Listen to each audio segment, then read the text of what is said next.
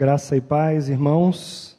Nós vamos, antes de entrar no texto desta manhã, eu pedi que a Patrícia fizesse a leitura para nós do texto da capa do boletim. Então, pegue, por favor, e a Patrícia lerá para nós.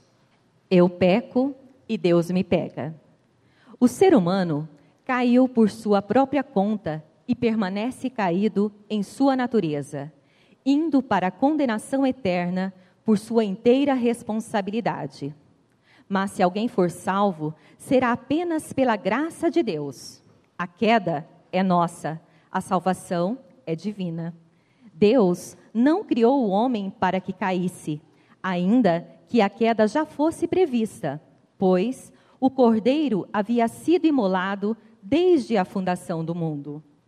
Adão caiu por sua conta própria e nunca por predeterminação divina.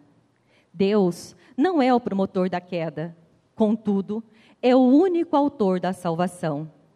O desastre é nosso, a restauração é dele. O ser humano, quando caiu, caiu totalmente. Não há nada no pecador que não esteja essencialmente depravado e espiritualmente morto. O homem natural, morto pelo pecado, não quer e nunca buscará a Deus.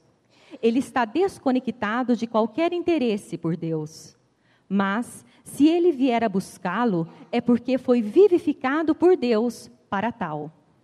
A vivificação, operada pelo Espírito Santo num morto espiritual caído, antecede a sua reação espiritual. É milagre divino ter vida espiritual capaz de se voltar para Deus. A alma pode ter alguns sentimentos semelhantes às reações espirituais, mas nada disso é espiritual de fato. As emoções podem até acompanhar a fé e o arrependimento, embora as emoções sejam meros produtos da alma e nunca da vida espiritual. Na vida espiritual, não se sente, se crê. Não funciona na terceira dimensão, mas no plano invisível e eterno se não formos vivificados antes pelo Espírito de Deus, jamais poderemos nos manifestar no âmbito espiritual. Não há fé salvífica na terceira dimensão, nem arrependimento de si mesmo no homem incrédulo. É puro milagre. A fé e o arrependimento são, antes de tudo, graças divinas, mas também são reações espirituais das novas criaturas são, ao mesmo tempo, dons de Deus e respostas responsáveis do novo homem. São presentes da graça e graciosos deveres dos filhos de Deus. São sementes plantadas do céu, que nascem em busca do céu. Se nós não temos fome espiritual, é porque não temos vida espiritual. Se temos apenas curiosidade do transcendente, isto não significa que fomos vivificados. Uma mera curiosidade é da alma caída, mas a fome espiritual é do espírito vivificado. Se houver em nossa vida qualquer coisa mais desejável do que o anseio por Deus, então ainda não foi implantada em nós a vida espiritual. Podemos ser religiosos, nunca filhos do Altíssimo. Mendigos, não confundam os sentimentos da alma com o entendimento que é produto da palavra pelo Espírito vivificado. O velho homem é servo do pecado e tudo nele cheira a morte. Não há vida espiritual num bebê caído. E se alguém reage espiritualmente, é porque foi regenerado pelo Espírito Santo. Não há resposta espiritual em uma pessoa que não nasceu do alto. É isto e tenho dito. Nós vivemos numa dimensão onde nós percebemos altura, comprimento, largura, profundidade. Nós temos a, o aspecto tridimensional. E na nossa constituição, nós também temos três dimensões. Qual que é a primeira dimensão? O que nós sentimos, o que vemos. Primeira dimensão. O que vemos, o que sentimos além de nós termos o, o nosso, as nossas percepções, essa alma que nós temos, a segunda dimensão, percebe tudo isso através do corpo e nós temos esses sentimentos também na nossa alma, a nossa vontade, o nosso querer. Mas há a dimensão do espírito, a terceira dimensão. E como o pastor Glenn escreveu, não há nesse espírito, naturalmente não há vida, se o Espírito de Deus não vivificar. Então, o carro-chefe não pode ser a emoção, não pode ser qualquer manifestação externa, mas o carro-chefe precisa ser a fé que vem por meio do Senhor Jesus Cristo. E essa fé é algo do Espírito de Deus para o nosso espírito. Graças a Deus por isso, que não há confusão na ação do Espírito que vivifica a nossa, que nos dá vida e nos di, direciona a nossa alma também. Vamos ao texto do boletim. Hoje nós teremos alguns textos a serem lidos extra o que está no boletim. Eu pedi a Patrícia que no decorrer do estudo também faça. E nós vamos caminhar. Esse é o terceiro estudo dentro do livro do profeta Malaquias.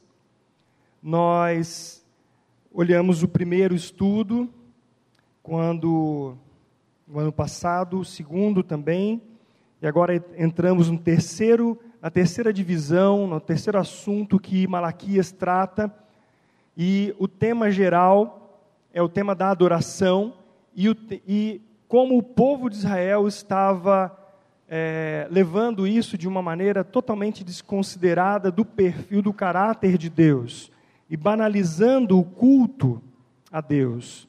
E para que nós nos lembremos, em 540 a.C., Ageu e Zacarias, dois profetas, eles, eles motivaram um povo desanimado é, que estava na Babilônia. Eles foram motivados por Ageu e Zacarias a, a ser diligente no serviço do Senhor.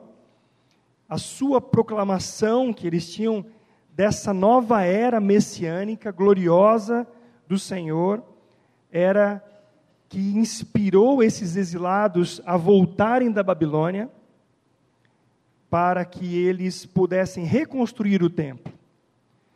E baseado nessas profecias, a expectativa do povo de Israel é que logo tivessem, tivessem um rei assentado no trono de Davi.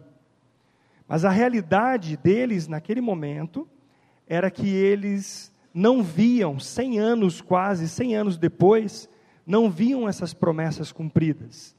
E ainda pior, eles tinham uma, uma presunção de que eles mereciam coisas de Deus, e eles, cansados de não verem essas coisas sendo cumpridas, as promessas sendo cumpridas no tempo que eles queriam, então eles estavam impacientes com Deus. E aí gera toda uma situação que nós já vimos, que nessa introdução eu relembro para todos nós. Nos dois estudos anteriores, podemos ver a insensibilidade do povo de Israel em relação à graça de Deus. Isso nós vemos no capítulo 1, versículo 2 a 5. E a adoração corrompida pelo desprezo à sua palavra, assim como a responsabilidade dos sacerdotes na negligência da adoração. Está lá no capítulo 1, do versículo 6 até o capítulo 2, versículo 9. Essas, então, são características da religião morta que procede do desejo egocêntrico de manipular a Deus para obter vantagens. Aqui nós vamos parar e nós vamos orar. Vamos pedir que o Senhor, que sabe arar a terra do nosso coração, Ele faça isso, para que a Sua palavra cumpra aquilo que lhe apraz no nosso coração. Vamos orar. Pai, mais uma vez podemos falar contigo e podemos clamar em nome do Senhor Jesus, que o Teu Espírito Santo fale ao nosso coração, para que nós não fiquemos apenas no conhecimento da letra, mas sejamos também, pela ação do Teu Santo Espírito, vivificados por meio desta verdade que é a tua palavra, a espada de dois gumes, que penetra até a divisão da alma do espírito, juntas e medulas e é apta para discernir as intenções do coração. Nós clamamos e esperamos em ti, em nome de Jesus Cristo. Amém. Levar vantagem nos negócios é algo que não está relacionado somente ao mundo ao mundo comercial, mas em todas as áreas o homem ele quer levar vantagem. De alguma maneira, esta é a ação dele em todos os âmbitos da sua vida, porque a sua natureza é caída. O ser humano é caído por natureza, é separado de Deus. E separado de Deus, ele quer fazer a sua vontade. E esse é o pensamento de muita gente que é capaz de fazer qualquer coisa, tanto imoral quanto ilegal, para que ele ganhe alguma coisa e ele seja aquele que nós, aquela frase que nós ouvimos do nosso jogador de futebol Gerson, né? De levar vantagem em tudo. Ele fez uma propaganda, uma época, isso aí colou no Brasil. A ideia do brasileiro, então, ou da natureza humana, melhor, é de levar vantagem. E aqui nós vemos uma intenção de uma religião que quer também levar vantagem e manipular a Deus para receber bênçãos. A exortação do profeta Malaquias, ela evidencia a incredulidade na vida do povo de Israel, que levou à falta de respeito e honra, como o próprio Malaquias disse no capítulo 1, versículo 6. Consequentemente, também a banalização da adoração.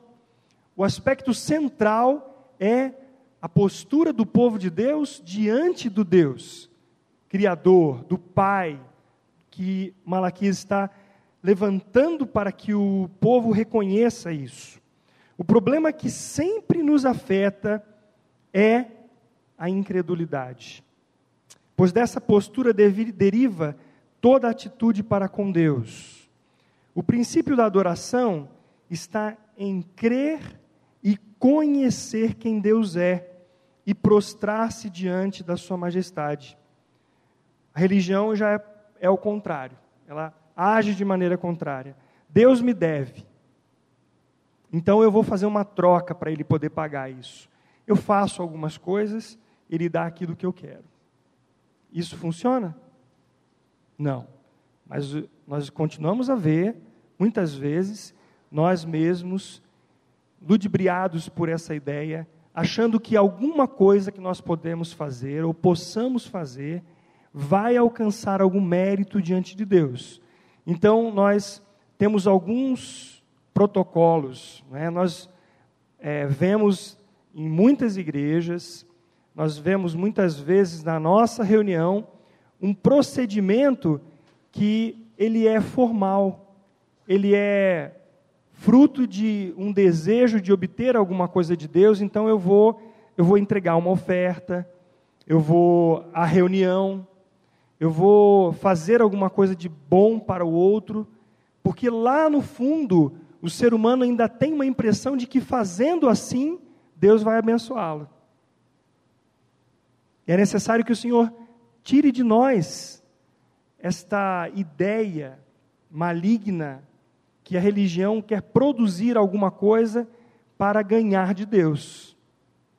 Esta é uma corrupção da própria maneira como uma, pessoa ela conhece Deus, o que ela conhece de Deus, porque ela tem uma concepção de Deus e age conforme essa concepção para negociar algo com Deus.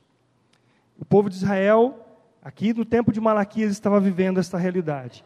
Então o profeta questiona: Não somos filhos do mesmo pai? Não somos, ou melhor, não fomos todos criados pelo mesmo Deus? Então por que traímos uns aos outros e quebramos a aliança de nossos antepassados? Durante esse texto, você vai ver cada versículo, do versículo 10 ao 16, nós vamos expondo. Então, o primeiro ponto é esse: Malaquias diz: Não somos filhos do mesmo Pai? Não fomos todos criados pelo mesmo Deus? Então por que traímos uns aos outros e quebramos a aliança de nossos antepassados? Malaquias está considerando a promessa de Deus feita a Abraão, a Isaac e Jacó de formar uma nação de filhos. Eu estou lendo novamente a Bíblia este ano, numa leitura cronológica. Nós lemos até o capítulo 3 de Gênesis, depois fomos para Jó, lemos todo o livro de Jó e voltamos para Gênesis e agora começamos Êxodo. Então, várias vezes, Deus se apresenta para os seus, para Abraão, para Isaac e para Jacó. E ele faz promessa. Ele fala assim: Em ti serão abençoadas todas as nações da terra. Eu vou te fazer fecundo, eu vou fazer uma nação. De quem era estéril, Deus fez nascer filhos. 70 pessoas saíram é, para o Egito quando José trouxe a sua família para o Egito por causa da fome. E José, ele, ele, é, Jacó achava que ele estava morto. Então, por causa da fome, eles foram buscar alimento no Egito e José, no final das contas, se revela para a sua família, traz 70 pessoas da família do seu pai para o Egito. E naquela época haviam 70 nações. E ali fica claro para nós que Deus alcançaria as nações daquela época, uma representação de 70 pessoas, 70 nações, e nós hoje, como povo de Deus, a alcançar através da proclamação do Evangelho as nações do nosso tempo.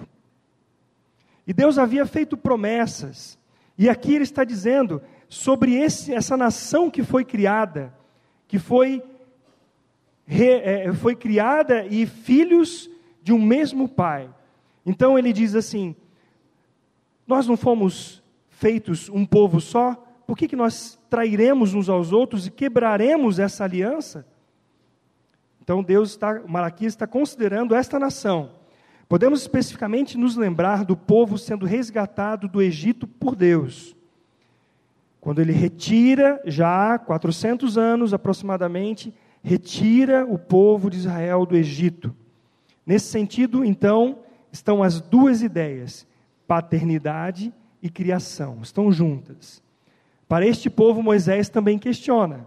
E sabe qual é o questionamento que Moisés faz quase 400 anos depois. Vamos ler juntos. É assim que retribuem ao Senhor, povo tolo e sem juízo. Não é Ele o Pai de vocês, que os criou? Não foi Ele quem os fez e os estabeleceu? Olha o questionamento que Moisés faz.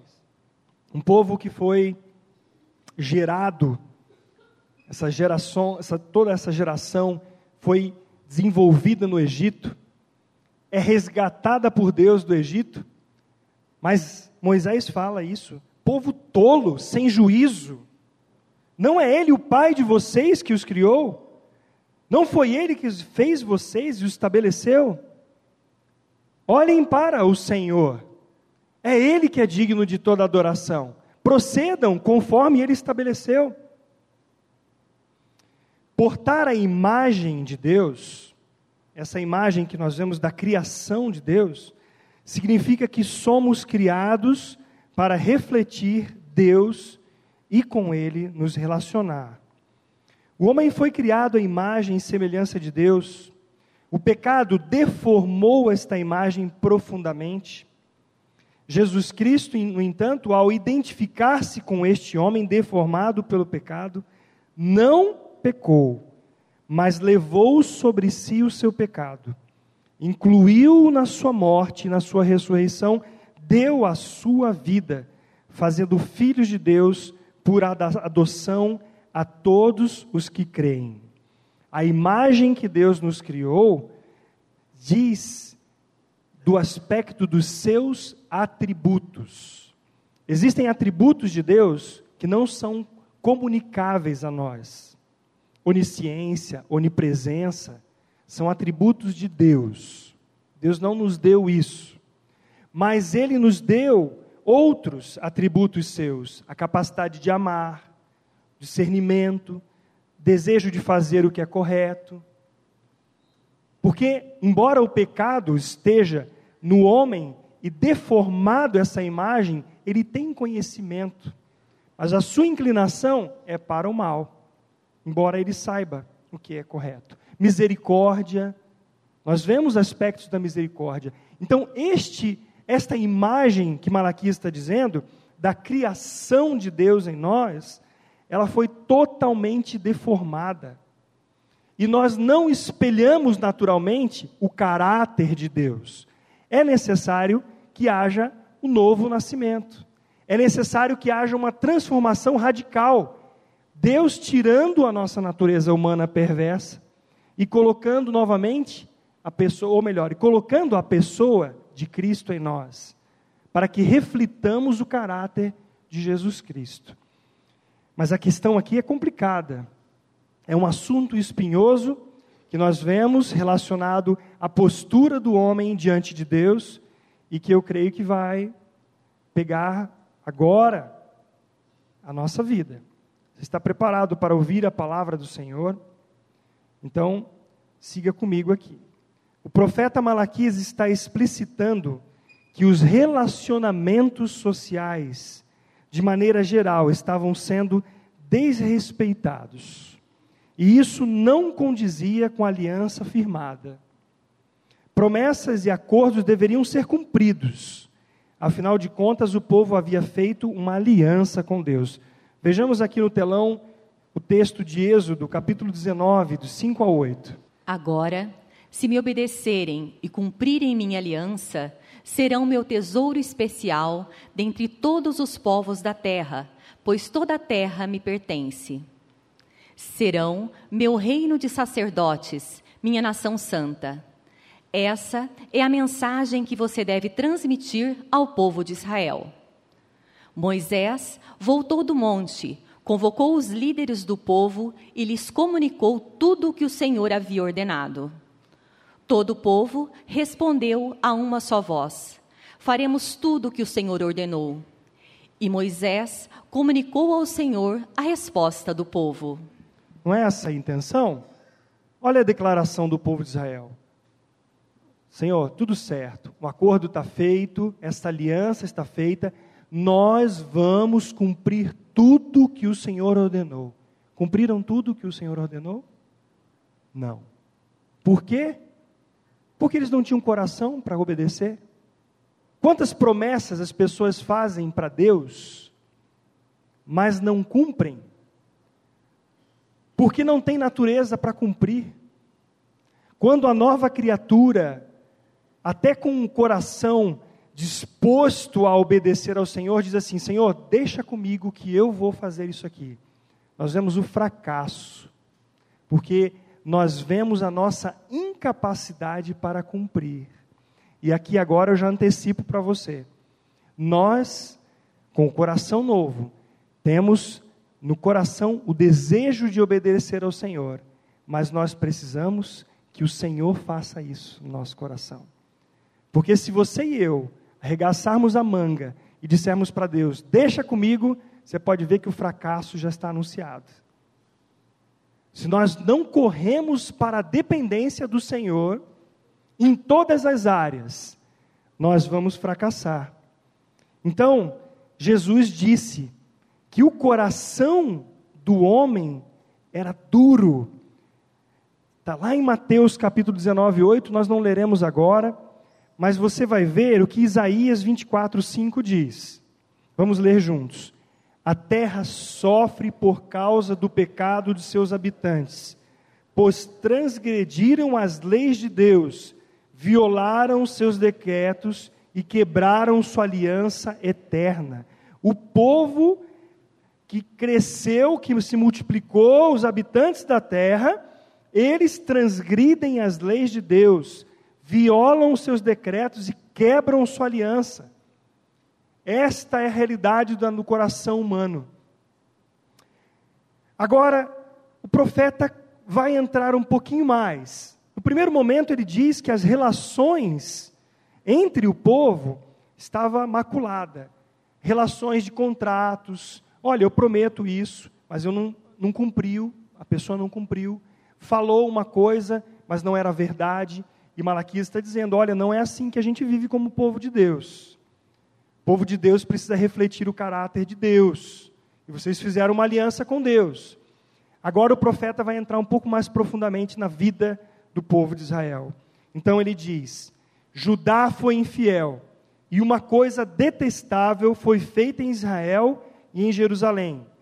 Os homens de Judá contaminaram o santuário que o Senhor ama ao se casarem com mulheres que adoram deuses estranhos.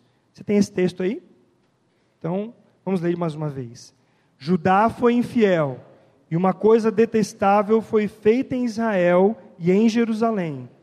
Os homens de Judá contaminaram o santuário que o Senhor ama ao se casarem com mulheres que adoram deuses estrangeiros. Os homens estavam transgredindo a aliança do Senhor através do casamento com pagãos, abandonando suas esposas para se casarem com adoradoras de deuses estranhos. Deus já tinha ordenado antes essa questão. Deus já tinha falado lá em Êxodo, capítulo 34, 15 e 16. E nós vamos ouvir. Não faça tratado algum com os povos que vivem na terra. No culto a seus deuses, eles se prostituem e oferecem sacrifícios. Eles o convidarão para comer dessas ofertas e você aceitará o convite. Depois, aceitará que as filhas deles, as quais sacrificam a outros deuses, se casem com seus filhos. Elas seduzirão seus filhos para que se prostituam adorando outros deuses. É, é isso que estava acontecendo. Isaías está dizendo muito antes desta atitude que agora Malaquias está novamente voltando.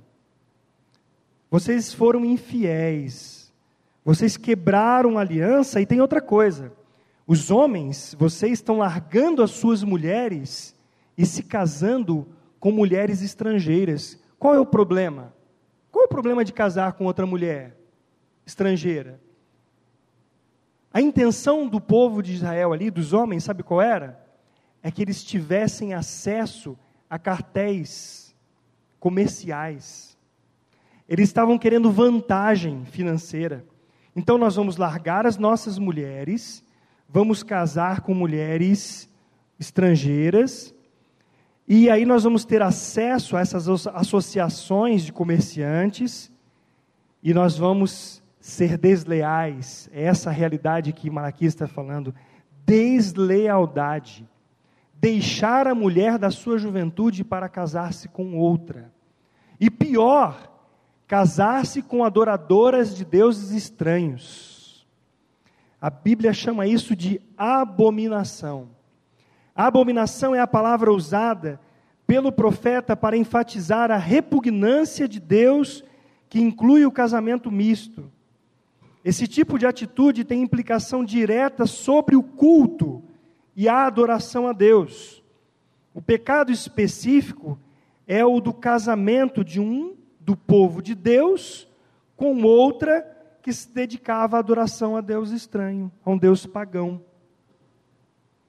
O que, que de mal tem isso? Diante de uma pessoa que está querendo o seu próprio interesse, buscar a sua própria vontade, Veja, não vê mal nenhum.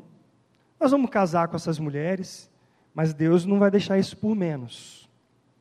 Deus não deixa por menos, porque Ele está chamando isso de abominação, porque está, isso vai influenciar direto na família do povo de Deus. Nós vamos ver isso agora. O apóstolo Paulo lembra aos irmãos de Corinto. Olha o que diz lá em 2 Coríntios, capítulo 6, versículo 15 e 16. Que harmonia pode haver entre Cristo e o diabo? Como alguém que crê pode se ligar a quem não crê? E que união pode haver entre o templo de Deus e os ídolos? Pois somos o templo do Deus vivo. Disse Matthew Henry: quando a lei de Deus está escrita em nosso coração, nosso dever é nosso prazer. E aqui, irmãos, está o embate entre a vontade de fazer a própria vontade ou a vontade de Deus. Aqui não é um aspecto é, que nós possamos cogitar sobre coisa diferente. Mas quando há uma vontade determinada que não quer submeter à vontade de Deus, então tudo se torna relativo. E eu vou querer fazer a minha vontade. Nós vamos ver as implicações que isso tem em nossa vida, na vida do povo de Deus. Sabe por quê? Porque o casamento misto, casamento de pessoa que é filha de Deus com quem não é filho de Deus, vai trazer uma série de consequências contra e vai atentar contra o propósito de Deus para a família, que é de viver para a glória de Deus. Sabe por quê? Porque é na família que nós aprendemos a ser gente conforme a palavra de Deus e, acima de tudo, de amá-lo. Se um dos dois que não tem o temor de Deus, ele vai querer alguma coisa que é contra a palavra de Deus, essa família estará dividida. O casamento está intimamente ligado com a figura de Cristo e a igreja. E a igreja se submete a Cristo. Mas se esse reino, que é a sua família, esse pequeno reino, estiver dividido, como que ele vai prosseguir? Ele vai se deteriorar. Alguém já disse que aquele que casa com uma mulher pagã é como se ele fosse genro de um ídolo. E eu já ouvi também que se você casa com alguém que não é filho de Deus, o seu sogro é o diabo. Parece demais, mas não é. Nas nossas relações, é uma coisa simples. Coisa simples. Quem está na escola ou na faculdade já viveu isso. Você vai fazer o trabalho, um trabalho escolar, um trabalho de faculdade, com uma pessoa que ela quer fazer uma cópia e cola de um texto para enganar, porque ela não tem como escrever aquilo, capacidade para desenvolver, até tem, mas é preguiça. Aí o outro diz assim: não, eu não vou fazer isso. Eu vou reler, vou ler o texto, vou estudar e vou escrever. Nós podemos fazer uma citação. Ali já você já encontra problema. Que dirá quando um quer o temor do Senhor, quer a direção de Deus para a família, e o outro não quer, o outro quer andar por outro caminho. Enquanto um quer vir para a reunião do povo de Deus, trazer os seus filhos, o outro pode querer e fazer outra coisa. É sério isso. E vocês vão perceber que Deus está falando porque Ele quer que o seu povo, a sua família, seja inteiramente dele. Ele não está falando aqui, e nós vamos chegar num ponto de questões extremas, por exemplo, quando há violência. Nós vamos chegar nesse ponto. Mas ele está falando sobre a união de um filho de Deus com um filho do diabo. Vamos ler juntos o texto, o versículo 12, diz assim: Que o Senhor elimine das casas de Israel até o último homem que fez isso e que ainda assim apresenta uma oferta ao Senhor dos exércitos. Essa passagem nos faz lembrar o que aconteceu com o sacerdote Eli. Sua família foi eliminada do sacerdócio por causa da corrupção do coração de seus dois filhos sacerdotes e a negligência na correção de seus atos malignos. Vejam, primeiramente, o que está lá em 1 Samuel, capítulo 2, versículo 29 a 35. Então, por que você despreza meus sacrifícios e ofertas? Por que honra seus filhos mais que a mim? Pois você e eles engordaram com as melhores partes das ofertas do meu povo Israel. Portanto, assim declara o Senhor, Deus de Israel: Prometi que membros de sua família, da tribo de Levi, sempre seriam meus sacerdotes. Agora, porém, declara o Senhor: Isso não acontecerá honrarei aqueles que me honram e desprezarei aqueles que me desprezam. Está chegando o tempo em que acabarei com a força de sua família, e nenhum de seus descendentes chegará à velhice. Você verá a aflição de minha casa, e quando eu trouxer todo o bem sobre Israel, ninguém em sua família chegará à velhice para testemunhar. Sobreviverão os poucos que eu não eliminar do serviço em meu altar, mas seus olhos ficarão cegos e seu coração se partirá, e seus filhos morrerão pela espada. E para provar que minhas palavras se cumprirão, farei que seus dois filhos, Ofne e Fineias, morram no mesmo dia. Então levantarei um sacerdote fiel, que me servirá e fará tudo o que desejo. Estabelecerei a família dele, e eles serão sacerdotes diante do meu ungido para sempre. A família de Eli foi totalmente retirada os seus filhos, eles se prostituíam. Os seus filhos metiam o garfo, tridente, na hora ali da oferta, e eles recolhiam as melhores partes para eles. Eles profanaram o templo do Senhor. E a consequência é que eles foram eliminados. Deus não brinca com isso. Eli, por sua vez, não corrigiu seus filhos, não os admoestou e a sua geração não mais serviu diante do Senhor. Posteriormente, Zadok é que foi servir diante do Senhor, foi colocado para o ministério. E nós vemos também um outro texto para a leitura de Deuteronômio capítulo 7, versículo 3 e 4. Não se unam a elas por meio de casamentos. Não deem suas filhas em casamento aos filhos delas nem tomem as filhas delas como esposas para seus filhos, pois farão seus filhos se afastarem de mim para adorar outros deuses. Então a ira do Senhor arderá contra vocês e os destruirá rapidamente.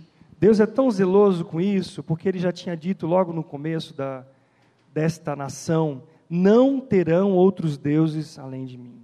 Vocês não vão fazer ídolos e Deus trata isso com muita seriedade. E uma família aonde a corrupção chegou por meio de pessoas que se foram unidas com adoradores de deuses estranhos vai levar uma família a se degradar. Esse é um assunto tão espinhoso que talvez não abordasse se não fosse uma pregação expositiva de texto de Malaquias. Muita gente pode virar o nariz contra isso mas é a palavra de Deus que hoje nos exorta a nós olharmos com atenção para isso. Adoração não é algo que não é algo que compromete somente os lábios, mas o ser por inteiro. Por isso a aparência para Deus não tem valor. Se a nossa vontade não estiver alinhada com a vontade de Deus, mesmo que haja aí entre aspas sapatinho de fogo, ou rígida formalidade, sapatinho de fogo é uma expressão né, é, dita aí sobre é, a ação do Espírito Santo. Cadê a Marjorie? Tá? A Marjorie conhece esses termos, ela já falou para nós vários. Que acontece no meio neopentecostal. Isso não quer dizer nada. Porque, mesmo que haja esse frenesi, essa coisa toda, esse suor ou até mesmo uma rígida formalidade, se não a nossa vontade não estiver alinhada com a vontade de Deus, não é Deus que está sendo adorado. Colossenses capítulo 2, eu vou pedir para a Rúbia colocar para nós, Rúbia, é do versículo 20 ao 23, eu só coloquei o 23 aqui, eu peço que você coloque para nós do 20. Vocês morreram, morreram com Cristo. E ele os libertou dos princípios espirituais deste mundo. Então, por que continuam a seguir as regras deste mundo que dizem: não mexa, não prove, não toque? Essas regras não passam de ensinamentos humanos sobre coisas que se deterioram com uso. Podem até parecer sábias, pois exigem devoção, abnegação e rigorosa disciplina física, mas em nada contribuem para vencer os desejos da natureza pecaminosa. Essa versão é da NVT. Malaquias, então, ele continua. A outra coisa que vocês fazem: cobrem de lágrimas o altar do Senhor choram e gemem porque ele não dá atenção às suas ofertas, nem as aceita com prazer. Possivelmente, a causa do choro era que Deus não mais respondia às suas orações e a dor do abandono que as mulheres estavam sofrendo. Mesmo assim, se o choro e o gemido não vierem acompanhados de genuíno arrependimento, não haverá mudança. E o texto, Jesus dizendo em Lucas capítulo 13, versículo 5: Se não vos arrependerdes, todos igualmente perecereis. As mulheres estavam sofrendo, gente. Elas tinham filhos. Elas estavam sofrendo, estavam chorando no altar do Senhor, porque os seus maridos haviam deixado. Pensa nisso. Uma aliança que foi feita diante de Deus. Um povo que tinha a direção de Deus. Mas eles, os homens, negligenciaram, foram desleais, abandonaram o cuidado das suas esposas e foram se juntar com outras. Isso é traição, isso é deslealdade. Isso Deus não está deixando por, por menos. Deus está sendo enfático que Ele vai exterminar com aqueles que ainda assim vão lá oferecer uma oferta bonitinho, né? Ainda querem que Deus escute as suas orações. E Deus está dizendo: não vou escutar e nem vou aceitar a oferta da mão de vocês. Havia choro, havia gemido, mas não havia arrependimento. Havia lágrimas de haviam lágrimas de crocodilo. Deus não olha para o exterior, o Senhor olha para o coração quebrantado e compungido. Aí ele o escuta, porque ali há arrependimento. E o que é arrepender-se? O que é arrepender-se? O que é arrependimento? Você sabe? Arrependimento é virar as costas para o pecado. Arrependimento é mudar de direção e é voltar-se para Deus arrepender-se. Eu vinha numa direção, no pecado, eu entendo que aquilo é pecado, eu creio que a palavra de Deus é a verdade, eu viro as costas e eu quero obedecer ao Senhor. Arrepender-se. Agora, do que, que nós precisamos nos arrepender? Qual que é o pecado maior que deriva todos os outros? O que, que a Bíblia diz? In credulidade. Quando nós não cremos na palavra de Deus, nós vamos dar ouvido à serpente. Quando nós não damos ouvidos à palavra de Deus, nós vamos ouvir a sedução dos prazeres deste mundo. Quando nós não cremos na palavra de Deus, nós vamos ser desleais. Quando nós não ouvimos e não cremos na palavra de Deus, nós vamos andar segundo a nossa concepção e não segundo o que Deus está falando.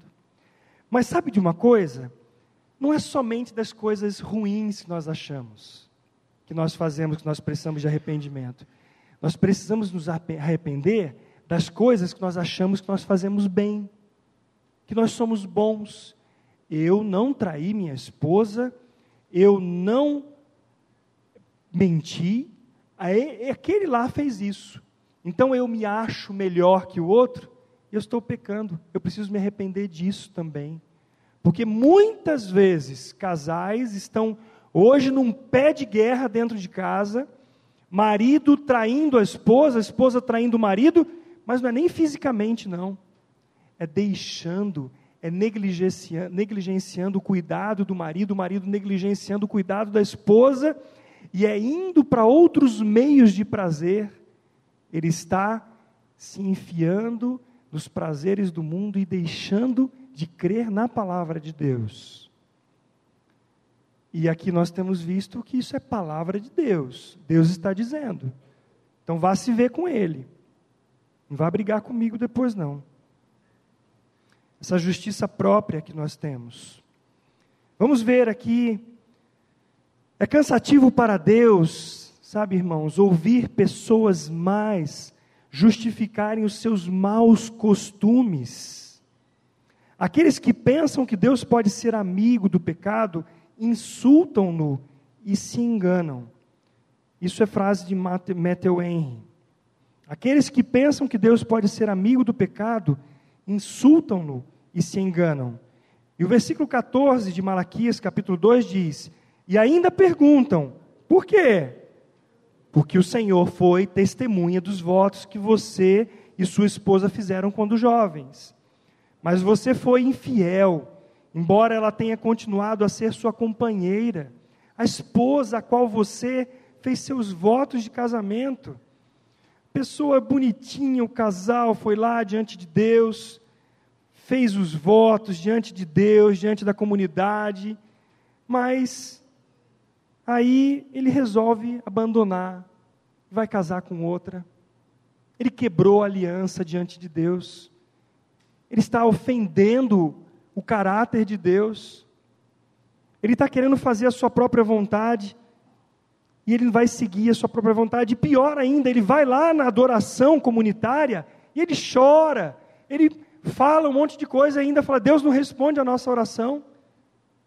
É um cinismo, não é? Se no capítulo 1 o profeta diz que Deus rejeitou os sacrifícios de animais com, des, com é, rejeitou os sacrifícios de animais com defeito, agora Deus está rejeitando por causa do divórcio. Um dia um homem e uma mulher fizeram uma aliança diante de Deus. Disseram que amavam um ao outro, mas depois de um tempo disseram que não se amavam mais e quebraram essa aliança. Eu tenho aqui para vocês uma fala do diretor conferencista do OICOS, é um ministério cristão de apoio à família. Ele se chama Gilson Bifano. Ele diz que a argumentação de que o amor acabou e, em consequência, não há por que lutar para é, reatar o casamento não condiz com a realidade do problema. Ele diz assim, o que as pessoas dizem, né? O amor acaba porque os casais não alimentam esse amor. Amor é uma decisão. Eu diria que os casais com dificuldade deveriam lutar pelo casamento, procurar ajuda através de um aconselhamento e uma terapia. Se os casais lutarem por seus casamentos, teremos com certeza menos divórcios, dizer e de forma bem simples. A deslealdade no casamento, irmãos, traz consequências também sobre a vida espiritual de toda a família. Tanto o casal quanto os filhos sofrem abalo na comunhão com Deus. Para auto-justificar-se, vários argumentos são usados, e eu já ouvi alguns dizem assim: Eu vou me divorciar porque meu casamento não foi Deus quem fez. Também um outro argumento é: Eu vou me divorciar porque na época não consultei a Deus para me casar. Há aqueles que simplesmente dizem: Eu vou me divorciar porque ele ou ela não é mais interessante ou encontrei uma pessoa melhor. Mas um dia você disse que amava, que ela era tudo, para você. E aí resolveu de repente. Sabe por quê? Porque o coração é duro. Porque o nosso coração é duro e precisa ser quebrantado pelo Senhor. Não há problema num casamento que não haja solução para Deus. Quem é casado há alguns tempos, alguns anos aqui sabe muito bem disso. Quantas vezes você quis separar? Quantas vezes passou isso pela sua cabeça? Talvez não tenha falado, mas para Deus há solução. Nossos irmãos, a dona Esmalpa, o senhor Aristóteles, tinham 61 anos de casados. Será que nenhuma vez pensaram em separar? Possivelmente, mas recorreram ao Senhor. E o Senhor restaurou. E o Senhor é poderoso para restaurar um casamento, porque Ele abomina o divórcio. Eu quero trazer para vocês aqui um dado. Ele, pode colocar, por favor, Rúbia. Um dado estatístico de um artigo intitulado O Impacto do Divórcio em Crianças e Adolescentes. E o outro, o impacto do divórcio, é, o outro artigo é de um site, Efeitos Negativos no, do, do Divórcio nos Filhos. E os dados que nós temos é o seguinte: o, o site, aquele Children and divorce. Nada será como antes, depois de um divórcio. Segundo, o divórcio abala a confiança da criança na dependência dos pais e gera ansiedade. Terceiro, a criança alimenta a esperança de ver seus pais juntos de novo. O adolescente tende a reagir com rebeldia. Habilidades sociais se tornam mais pobres e, consequentemente, essa pessoa terá dificuldade no futuro de ter relacionamentos duradouros. Outra, maiores taxas de divórcios em filhos de pais divorciados. E tem mais um, um detalhe para nós. Em 1984, era cerca de 10% dos casamentos que havia divórcio, cerca de 93,3 mil divórcios registrados no Brasil. Atualmente chega perto de um terço, 31,4%. Em 2016 foram 1 milhão e 100 mil de matrimônios e 344 mil separações no Brasil. A estatística no, do, do, IBGE não mostra é, a diferenciação entre cristãos e não cristãos. Os casamentos em 2017 foram 1 milhão e 70 mil 376 casamentos é, registrados. E divórcio, concedidos em primeira instância, 373.216 divórcios no Brasil, dados mais recentes. Mas o Instituto Barna, é um instituto de um, de um, um pastor, um instituto muito grande. Ele registrou em 2017, na sua pesquisa, que a taxa de divórcios entre evangélicos se iguala da sociedade em geral. 25% para todas as confissões. Ou seja, não há mais diferença. Casais evangélicos e não evangélicos. Por que isso? Porque o mundo entrou na igreja porque as ideias mundanas entraram na igreja, entraram na vida, através de televisão, através de internet, através de programas. Eu estou assistindo uma série que se chama Meu Primeiro Filho. E ali naquele programa dá para ver claramente, tem um casal que tem cinco filhos, cinco gêmeas. Amam aqueles filhos, se entregam por eles.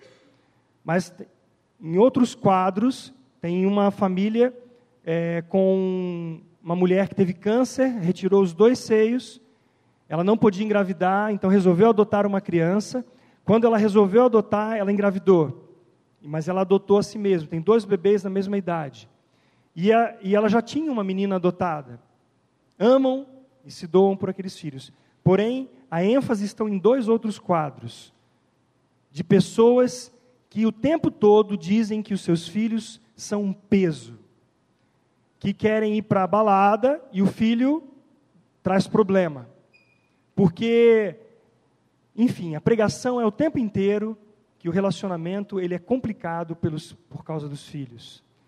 Um outro casal briga o tempo todo e a criança fica sendo jogada de um lado para o outro. Eles vão nessa caminhada se divorciar também. E essa ideia, eu quero o meu prazer, eu quero a minha satisfação. Então, se a outra pessoa não está satisfazendo, eu vou procurar outro. Isso é o egoísmo, é a natureza perversa, é o pecado que vem entrando e vem contaminando cada vez mais. E o Senhor está levantando os nossos olhos a olhar para a Sua palavra. Nós temos aqui em nossa igreja um curso para casais e para educação de filhos. E as igrejas também têm lutado, têm feito muito para que a, a realidade de um casamento seja exposta e os casais possam olhar para Cristo para serem restaurados. E nós temos visto a bênção desse ministério da família em nossa igreja, para que casais voltem os seus olhos para Cristo. E nós temos dado graças a Deus por isso. Mas eu quero abrir com vocês o texto de 1 Coríntios, capítulo 10, para esclarecer alguns pontos que talvez possam ficar na nuvem em relação ao que Deus está dizendo sobre o casamento. O texto diz assim: o apóstolo Paulo, eu vou ler esse, Patrícia, diz assim: Para os casados, porém, tenho uma ordem, que não vem de mim, mas do Senhor. A esposa não deve se separar do marido. Mas se o fizer, que permaneça solteira ou se reconcilie com ele. E o marido não deve se separar da esposa. Agora me dirijo aos demais. Embora o Senhor não tenha dado instrução específica a respeito, se um irmão for casado com uma mulher descrente e ela estiver disposta a continuar vivendo com ele, não se separe dela. E se uma irmã for casada com um homem descrente e ele estiver disposto a continuar vivendo com ela, não se separe dele. Pois o marido descrente é santificado pela esposa. Eu vou explicar esse termo, o que é santificado pela esposa. E a esposa descrente é santificada pelo marido. Do contrário, os filhos seriam impuros, mas eles são santos. Se, porém, o cônjuge descrente insistir em se separar, deixe-o ir. Nesses casos, o irmão ou a irmã não está mais preso a outra pessoa, pois Deus os chamou para viver em paz. Você, esposa, como sabe que seu marido poderia ser salvo por sua causa? E aqui explica para nós aquele versículo que fala do marido é, é, sendo santificado pela esposa. Não está dizendo que ele vai ser salvo porque a esposa é salva. Mas a presença da pessoa que tem o temor do Senhor traz o que? A verdade do Evangelho. E esse Evangelho é que vai ser a ação de Deus na vida do outro que não é cristão. Mas põe lá de novo, por favor, querido. Continuando o texto de Coríntios. Vamos lá. Voltou? Tá. Você, esposa, como sabe que seu marido poderia ser salvo por sua causa? E você, marido, como sabe que sua esposa poderia ser salva por sua causa? Né? Ah, não, eu vou me casar com ele, com ela, e eu sei que ele não ama o Senhor, ele não, mas ele vai à igreja de vez em quando. Você tem convicção que ele nasceu de novo? Não, não sei e tal, mas ah, vamos casar e depois a gente resolve. Aí é o problema. Cada um continue a viver na situação em que o Senhor o colocou, e cada um permaneça como estava quando Deus o chamou. Essa é a minha regra para todas as igrejas. Paulo está instruindo. Então, quando nós vemos esse texto, nós temos a instrução da palavra de Deus para nós. Agora vamos voltar no que Jesus disse sobre a dureza do coração. O que que os homens chegaram para Jesus e falaram assim: Olha, é lícito separar da minha esposa? Aí Jesus fala assim: Não, não é. A não ser que seja por adultério. Você vai ver que o termo lá, é, relações ilícitas, é adultério, é prostituição, relações com animais, é esse pecado. Aí o povo diz assim: Mas Moisés deixou que a gente desse carta de divórcio. Moisés autorizou. Aí Jesus diz assim: Moisés só fez isso por causa da dureza do coração. Por causa, por causa da dureza do coração. E o versículo 15, então, de Malaquias: Acaso o Senhor não fez um só com sua esposa? Em corpo e em espírito vocês pertencem a Ele. E o que Ele quer dessa união quer filhos dedicados a Ele. Portanto, guardem em seu coração permaneçam fiéis à esposa de sua mocidade. Nós vamos ver rapidamente a estratégia de Satanás com a mistura no casamento. Neemias, capítulo 13, versículo 23 a 26. Nessa mesma época, vi que alguns homens de Judá haviam se casado com mulheres de Asdod, de Amon e de Moabe. Além disso, a metade de seus filhos falava a língua de Asdod ou de algum outro povo, mas não sabia falar a língua de Judá. Por isso, confrontei esses homens e invoquei maldições sobre eles. Até. Bati em alguns deles e arranquei seus cabelos. a ira do, do profeta foi essa, porque o, os filhos não estavam sendo dedicados mais ao Senhor. Quer ver? Quer ver? Olhe Daniel, por favor, Rúbia 11, 17.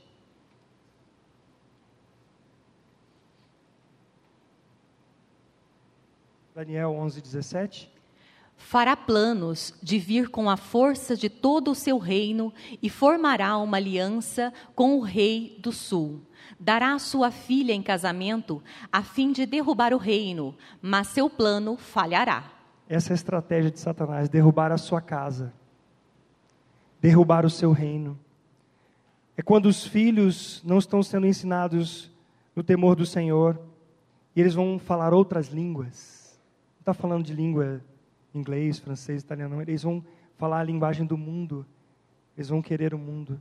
É verdade que cada um no seu tempo vai ser impactado pela palavra de Deus, mas o nosso lar é o lar que Deus instituiu para que ali haja a harmonia do Senhor. Deus fez somente uma mulher para um homem. Deus instituiu o matrimônio com o propósito de formar uma família em que os filhos servissem ao Senhor e através das gerações viessem o Cristo. Se ele não preservasse as gerações, haveria contaminação e o povo estaria adorando outros deuses e toda essa contaminação, por onde viria o Cristo? E o Senhor queria que os maridos permanecessem fiéis à sua esposa. O Senhor diz que digno de honra entre, o, entre todos seja o matrimônio, bem como o leito sem mácula, porque ele julgará os impuros e adúlteros.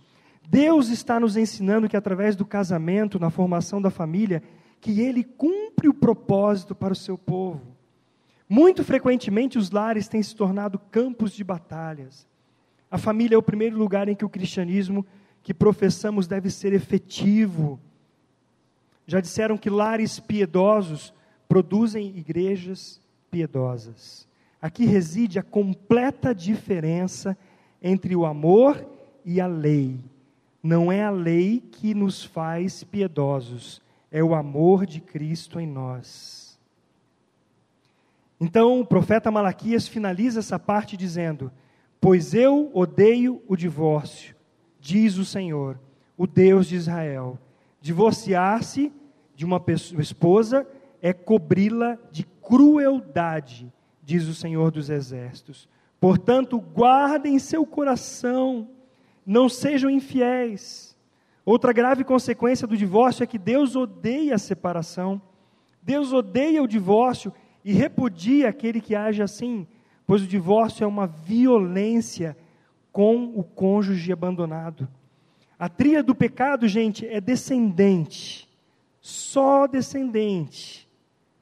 Pensar em andar quanto mais próximo do precipício para ver o quanto é possível se arriscar é desconsiderar o amor de Deus. E agora, onde entra o trabalho salvífico de Jesus Cristo na cruz, nessa história sua, do seu casamento?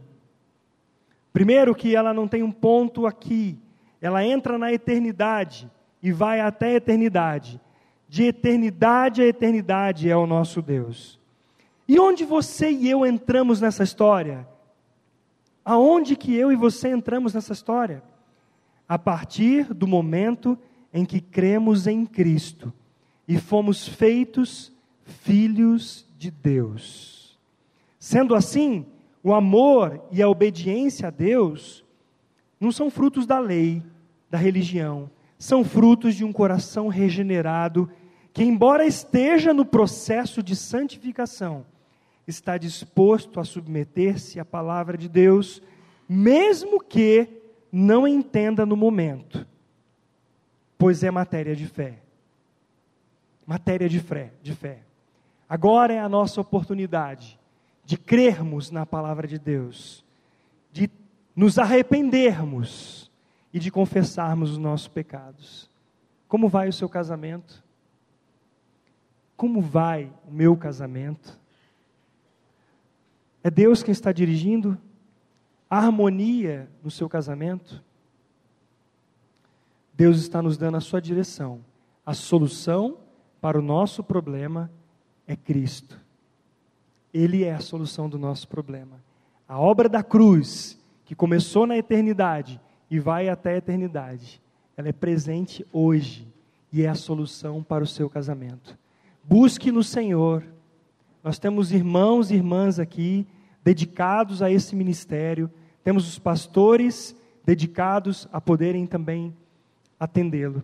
Mas busque você e o seu marido no Senhor. Ore, coloque seu joelho no chão, marido, coloque seu joelho no chão, esposa, pelo seu casamento, porque o Senhor aborrece, abomina o divórcio. Para terminarmos, eu quero convidá-los a ficar em pé e nós lermos os dois últimos textos. O texto primeiro do Salmo 119 e 111 e Provérbios 4, 23. Eu queria que você fizesse essa confissão diante do Senhor agora, como uma oração pra, diante do Senhor. A sua família tem o seu relacionamento e o relacionamento da igreja vai interferir na adoração a Deus, na sua adoração a Deus, na adoração dos seus filhos. Por isso, essa, esse tema tão importante para nós. Confesse diante do Senhor agora, vamos ler juntos. Os teus testemunhos recebi-os por legado perpétuo, porque me constituem o prazer do coração. Sobre tudo que se deve guardar, guarda o coração, porque dele procedem as fontes da vida. Vamos ler mais uma vez Provérbios, mas agora dizendo assim: sobre tudo o que se deve guardar, guardo o meu coração porque dele procedem. Vamos juntos? Sobre tudo o que se deve guardar, guardo o meu coração, porque dele procedem as fontes da vida. Guarda, Pai, eu te peço, o coração de cada um de nós. Diante da tentação para abandonar a mulher da nossa juventude, diante da tentação de abandonar o marido, o homem da juventude, Senhor, tem misericórdia de nós. Nos fortaleça, Pai, como igrejas, como igreja, como família, como povo separado do Senhor para a tua adoração. Para que no meio do teu povo, corações quebrantados, mesmo diante das dificuldades, das tribulações, possam te adorar em espírito e em verdade.